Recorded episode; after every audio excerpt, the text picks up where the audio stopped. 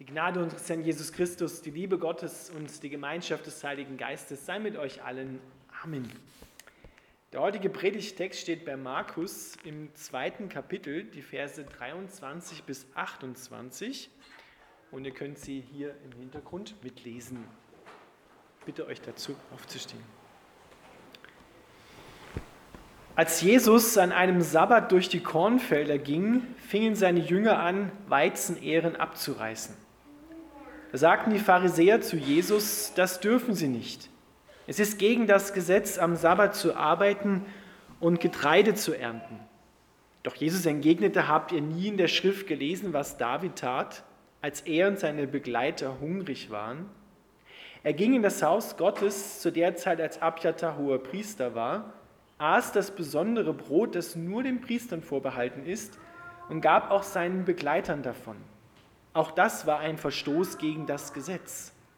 Und er fuhr fort, der Sabbat wurde zum Wohl des Menschen gemacht und nicht der Mensch für den Sabbat. Und deshalb ist der Menschensohn auch Herr über den Sabbat.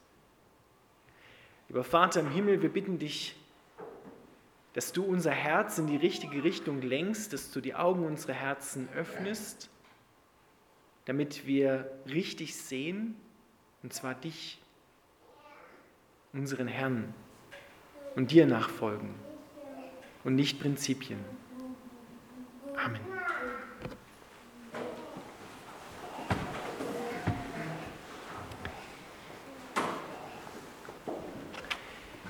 Ihr Lieben, auf den ersten Blick verstehen wir vielleicht gar nicht, was daran so anstößig sein sollte, was die Jünger da gemacht haben. Sie gehen durch ein Weizenfeld und reißen ein paar Ähren ab und essen die.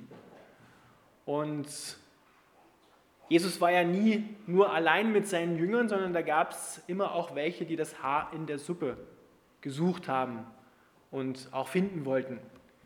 Solche Menschen gibt es. Es ist schwierig, wenn wir solche Menschen um uns herum haben, das hätten wir gerne nicht, aber manchmal gibt es solche Menschen, die das Haar in der Suppe suchen und finden und manchmal sind auch wir diejenigen, die das Haar bei anderen in der Suppe suchen. Die Pharisäer waren gerade wieder drauf und dran, das Haar in der Suppe zu finden und haben gesagt, ah Jesus, hast du das gesehen? Die reißen Ehren ab am Sabbat, das ist verboten. Das steht im Alten Testament, also im Gesetz Gottes drinne, man darf nicht arbeiten am Sabbat. Und damit wir die Brisanz verstehen, was die Pharisäer dort erkannt haben, das Gesetz Gottes war nicht nur das Gesetz der damaligen Gemeinde, sondern das war gleichzeitig das Grundgesetz des Staates, des Königreiches Israel. Das heißt also, sie haben sich im juristischen Sinne wirklich nach Meinung der Pharisäer schuldig gemacht. Und auf diese Schuld standen auch herausragende Strafen, bis hin zur Todesstrafe. Also hier geht es um ein ernsthaftes Vergehen. Das haben die Pharisäer dort erkannt und damit konfrontieren sie jetzt Jesus. Natürlich, Klammer auf, war ihre Herzensintention, Jesus und seine Jünger irgendwo dran zu kriegen. Weil sie hatten schon den Entschluss gefasst, Jesus muss weg. Der stiehlt uns hier die Show, der ist uns in allem überlegen, der kennt Gott besser als wir, so scheint es, aus ihrer Sicht. Den können wir hier nicht brauchen, Klammer zu. Und Jesus konfrontiert sie jetzt und sagt, habt ihr nicht gelesen im Alten Testament, was da geschrieben steht? König David. Und König David war der Messias-Vorläufer.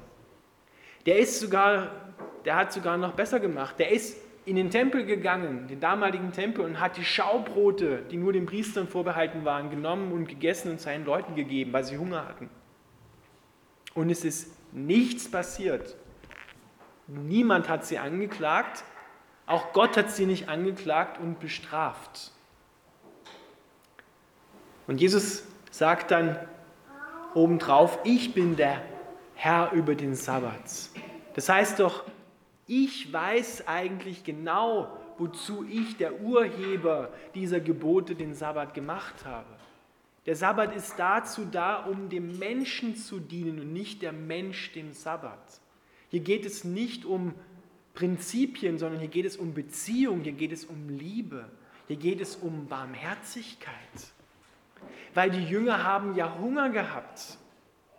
Die haben ja nicht, wie es im Alten Testament steht, die Siche genommen, haben angefangen jetzt ähm, auf den Wagen, den sie mit hatten, jetzt das ganze Feld abzuernten, sondern sie haben nur ein, eine Handvoll Körner genommen und gegessen. Sie haben ja nicht gearbeitet.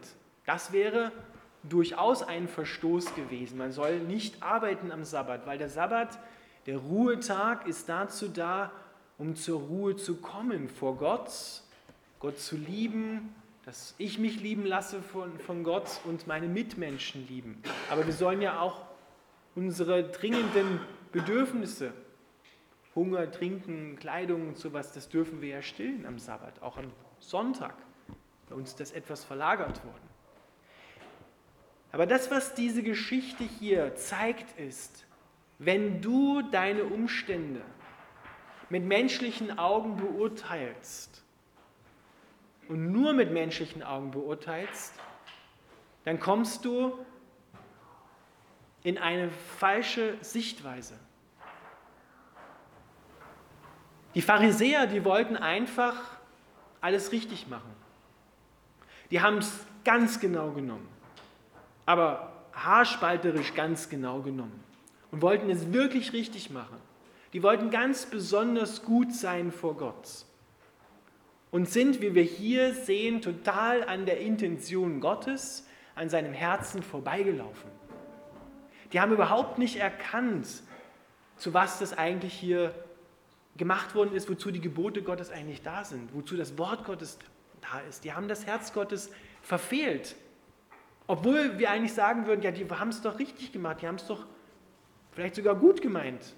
Die wollten Gott echt einen Dienst erweisen, indem sie die Gebote ganz genau versucht haben einzuhalten und sie haben gleich mal noch ein paar Gebote, ein paar, sehr viele mehr dazu erfunden, die sie auch halten wollten, um zu zeigen, hey Gott, schau, wir haben es drauf, wir sind die Besten. Die anderen kommen kommt erstmal eine Weile nichts und dann kommen die anderen vielleicht. Aber wir sind die Besten. Wir machen es richtig. Ihr Lieben, und genau das ist das Problem, vor dem wir immer wieder stehen. Ein sehr altes Problem, mit dem schon Adam und Eva konfrontiert waren. Da gab es genau diese zwei Bäume im Garten Eden. Den Baum der Erkenntnis von Gut und Böse und den Baum des Lebens, der für Jesus Christus steht. Am Baum der Erkenntnis von Gut und Böse Dort machen wir oder versuchen wir es, alles richtig zu machen. Dort versuchen wir nach Prinzipien zu leben, nach Schema F. Was muss ich denn da und da tun? Wie verhalte ich mich? Wie mache ich es denn recht? Das ist so wie, und so verstehen viele das Wort Gottes, die Bibel. Gott gibt dir einen Katalog, dort steht drin, was du machen musst die Gebote Gottes und was du nicht machen darfst und was darauf auch steht, wenn du es falsch gemacht hast und auch was darauf steht, wenn du es richtig gemacht hast. Wenn wir das Wort Gottes nehmen und versuchen so zu leben, uns danach zu halten, dann verspricht dir Gott, nicht ich, dann verspricht dir Gott, du wirst scheitern. Weil du die Sache nämlich ohne ihn tust weil du die Sache ohne Gott versuchst, richtig zu machen. Es geht nicht darum, dass du in deinem Leben alles richtig machst und alles recht machst. Es geht um Beziehung. Und nur aus der Perspektive Gottes wirst du deine Umstände richtig beurteilen. Nur aus der Perspektive Gottes wirst du erkennen, wozu das Gebot in diesem Fall, an diesem Tag, zu dieser Situation gemacht worden ist. Du weißt es nicht schon im Voraus, was kommen wird und wie du es anwenden musst. Das hätten wir gerne. Glauben, dass wir darin Sicherheit haben.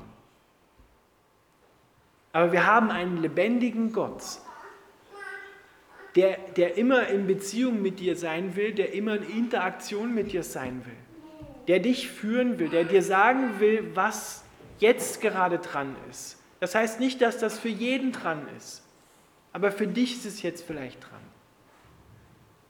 Und so haben die Pharisäer diese Tat der Jünger völlig falsch beurteilt. Sie haben nur gesehen und haben geglaubt, die brechen das Gesetz. Und das geht gar nicht, dass sie das Gesetz brechen. Das muss geahndet werden. Aber Gottes Perspektive war, die haben Hunger gehabt, ein menschliches Bedürfnis, eine Not und sollen sich jetzt, soll diese Not soll jetzt Abhilfe ge geholfen werden. Der soll Abhilfe ge gestattet werden. Die dürfen jetzt am Sabbat das machen, weil der Mensch geht über den Sabbat. Nicht der Sabbat über den Menschen. Denn dann haben wir eine Sklaverei, eine Knechtschaft. Und so bringen wir uns immer wieder, wenn wir nur menschliche Beurteilung nehmen, bringen wir uns und andere unter Sklaverei, unter Knechtschaft. Dann versuchen wir Prinzipien zu halten und versuchen auch den anderen klarzumachen, was die ungeschriebenen Regeln in unserer Gesellschaft sind. Und sagen, das geht gar nicht, das kannst du nicht tun, das tut man nicht. Aber wenn man genau hinschaut, war es vielleicht gerade ein Bedürfnis desjenigen. Ihr Lieben, der Teufel liebt es, die Irrtümer paarweise in die Welt hineinzusenden, damit wir uns immer wieder von einem Extrem zum anderen hin und her geworfen fühlen. Hier haben wir ein Extrem. Das eine Extrem heißt, nimm es ganz genau, kleinlich genau. Versuch die Prinzipien, die Gebote Gottes zu halten, und zwar ohne ihn, aus eigener Kraft. Schau darauf, dass du es richtig machst und dass du ja keinen Fehler machst. Weil in dem System der Pharisäer gab es diese Möglichkeit, Fehler machen. Das, das gab es nicht. Das soll möglichst vermieden werden. Vermeide möglichst Fehler in deinem Leben. Das ist das eine Extrem. Das andere Extrem, womit wir heute vielleicht auch, vielleicht sogar noch mehr zu tun haben, ist Beliebigkeit. Das Wort Gottes, eine Wahrheit unter vielen. Wer sagt denn, was wahr ist? Gibt es heute überhaupt noch eine Autorität, die sagt, wie das Leben funktioniert, wo es herkommt, wo es hinführt, wie man lebt, wie man es richtig macht, wie man falsch macht? Du hast deine Wahrheit, ich habe meine Wahrheit, da haben wir beide doch recht, oder? Und genau das wird heute versucht zu leben. Jeder hat seine Wahrheit und jeder soll das leben können. Aber damit wird es auch dem, was Menschen kaputt macht, Tor und Tür geöffnet. Da werden plötzlich Dinge, die von Gott ganz klar in seinem Wort gesagt werden, das macht dein Leben kaputt, denen wird heute Tor und Tür geöffnet, weil es ja auch eine Wahrheit ist. Beide Punkte, zwei Extreme.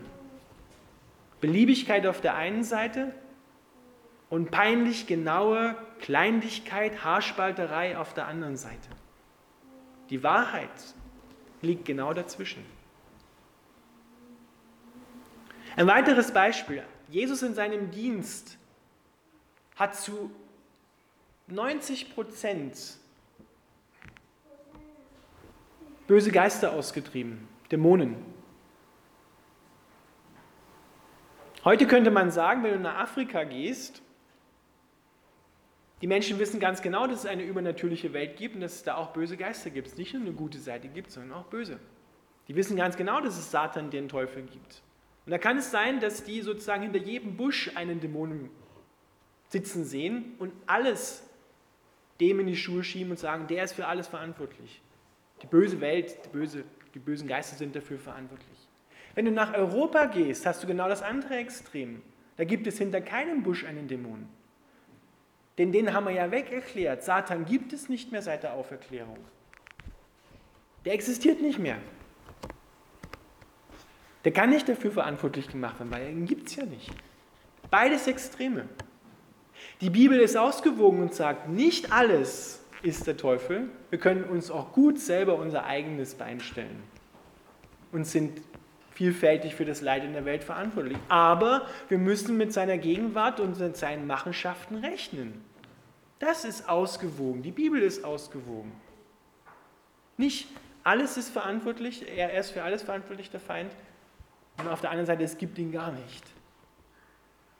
Wenn du weiter fragst nach Krankheiten, Krankheiten, sagt Jesus, haben durchaus eine ganz natürliche Ursache. Falsche Ernährung, zu wenig Bewegung.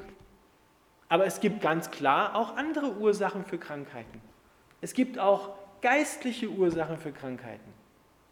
Nimm das Thema, du bist verletzt worden, bist bitter geworden, willst nicht vergeben, nicht loslassen, frisst es in dich hinein oder es frisst sich in dich hinein und über kurz oder lang wirst du krank werden. Da kannst du zum Arzt gehen, wie du willst, Tabletten schlucken, wird vielleicht ein bisschen besser, aber die eigentliche Ursache geht nicht weg, weil sie geistlich behandelt werden muss und nicht nur physisch. Nun könnte man sagen, ja, das kommt immer nur physisch davon oder es ist immer nur geistlich. Zwei Extreme, die Wahrheit liegt genau in der Mitte. Du musst gucken. Nicht alles, was gesetzt worden ist, auch in unserer Gesellschaft, gilt für jeden Menschen. Wir haben gerade jetzt in den Tagen zu Hause auch geredet, dass viele Menschen in unserer Gesellschaft sich überfordert fühlen. Dass viele dem Druck, der in der Gesellschaft aufgebaut wird, auch am Arbeitsplatz, nicht standhalten. Aber es gibt eine Gruppe von Menschen, die das scheinbar schafft, die das schafft, mehr oder weniger. Das sind, sagen wir so, die Starken, die damit zurechtkommen. Aber es gibt genügend andere und die Sanatorien und Kliniken sind voll davon, die es nicht mehr schaffen. Und trotzdem wird es in der Gesellschaft als die Norm hingestellt. Und es ist ganz schwierig daran zu rütteln. Aber diese Norm, die gilt eben nicht für alle. Man müsste eigentlich genau abwägen und gucken. Die Wahrheit liegt irgendwo dazwischen. Ihr versteht, was ich meine. Wir müssen die Dinge, in denen du steckst, in denen wir drin sind, in denen wir gesellschaftlich, im privaten und im öffentlichen Bereich beurteilen mit den Augen Gottes. Nicht mit menschlichen Augen. Weil Jesus sagt im Johannesevangelium, Kapitel 15, von dem schönen Bildwort mit dem Weinstock den Reben, ohne mich könnt ihr nichts tun. Und das Wort nichts, das meint genau das, was es meint. Eben nichts. Wirklich nichts. Ohne ihn können wir nichts tun. Und was du ohne ihn tust, ist dann auch nichts. Dann kommen solche Dinge heraus, dass du glaubst, du hast etwas erkannt, was der andere falsch gemacht hat und du fährst über ihn drüber. Du fährst über ihn drüber und siehst sein Herz überhaupt nicht. Du bist nicht mehr barmherzig, sondern du folgst Prinzipien. Du versuchst einer Ordnung zu dienen, aber nicht einem lebendigen Gott, dem es um Liebe geht. Und Liebe kann für den einen gerade das gut sein, aber für den anderen das gut sein. Es passt nicht für jeden sondern Gott ist so groß und wunderbar, dass er genau weiß, was du jetzt gerade brauchst. Das kann für dich genau das Richtige sein, aber für deinen Nachbarn, der braucht was ganz anderes. Der eine ist krank, der braucht Heilung, körperliche Heilung. Der andere hat jemanden verloren durch den Tod, der braucht Trost. Sind ähnlich, aber doch wieder unterschiedlich. Wir sind alle individuell wunderbar gemacht worden von Gott. Und jeder sieht die Sache etwas anders und braucht auch etwas anderes. Und Gott stellt sich darauf ein. Und wenn wir uns auf den anderen einstellen wollen, dann kommen wir mit Schema F und sagen, ja, das, so muss man es machen.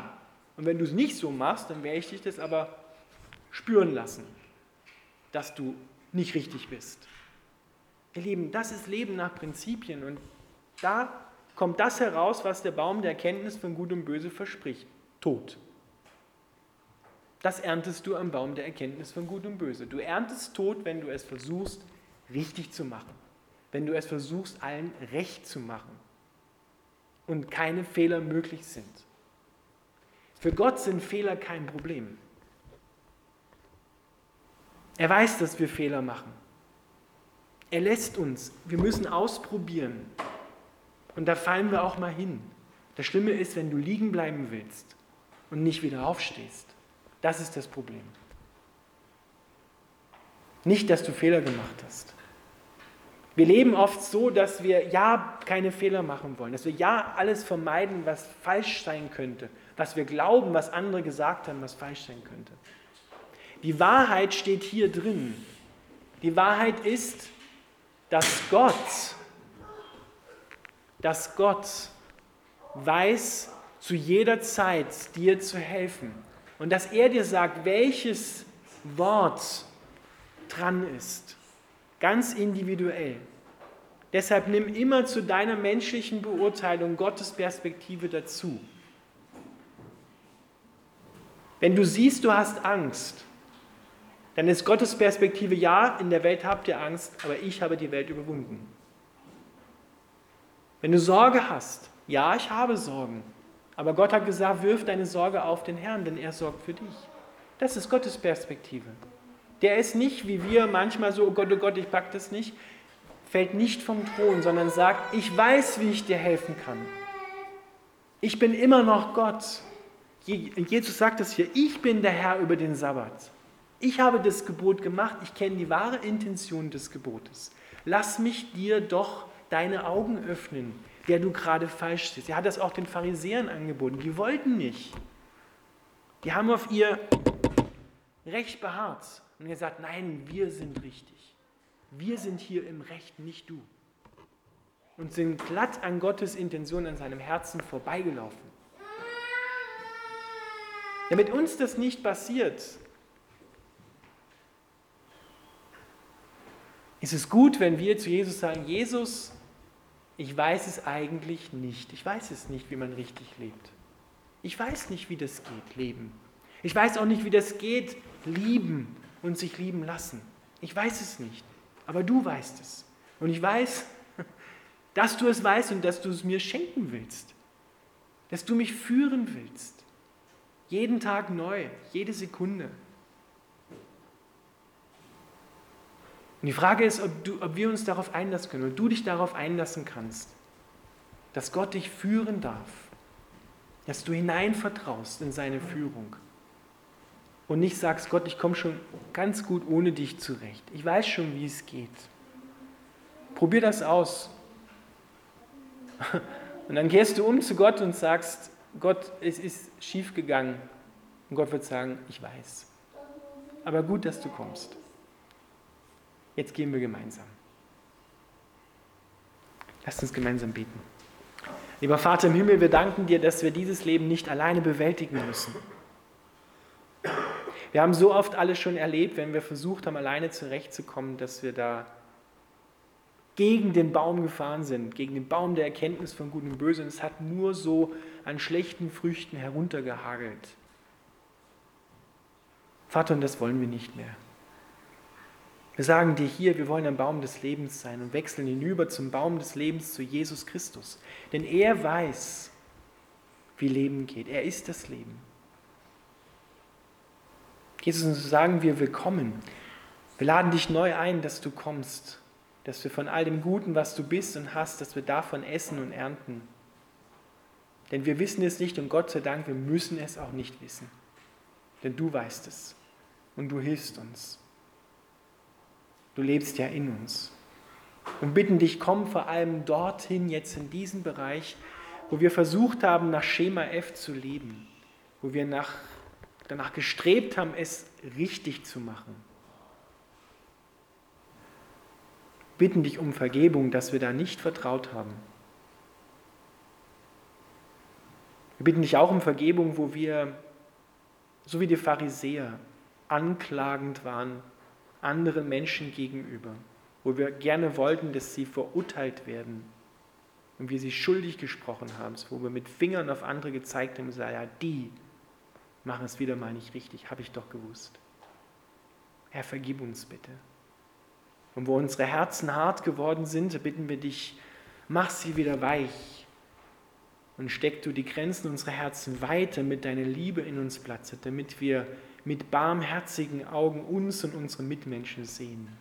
Dass wir frei werden von Hartherzigkeit, von Selbstgenügsamkeit, von Verurteilung und Kritik.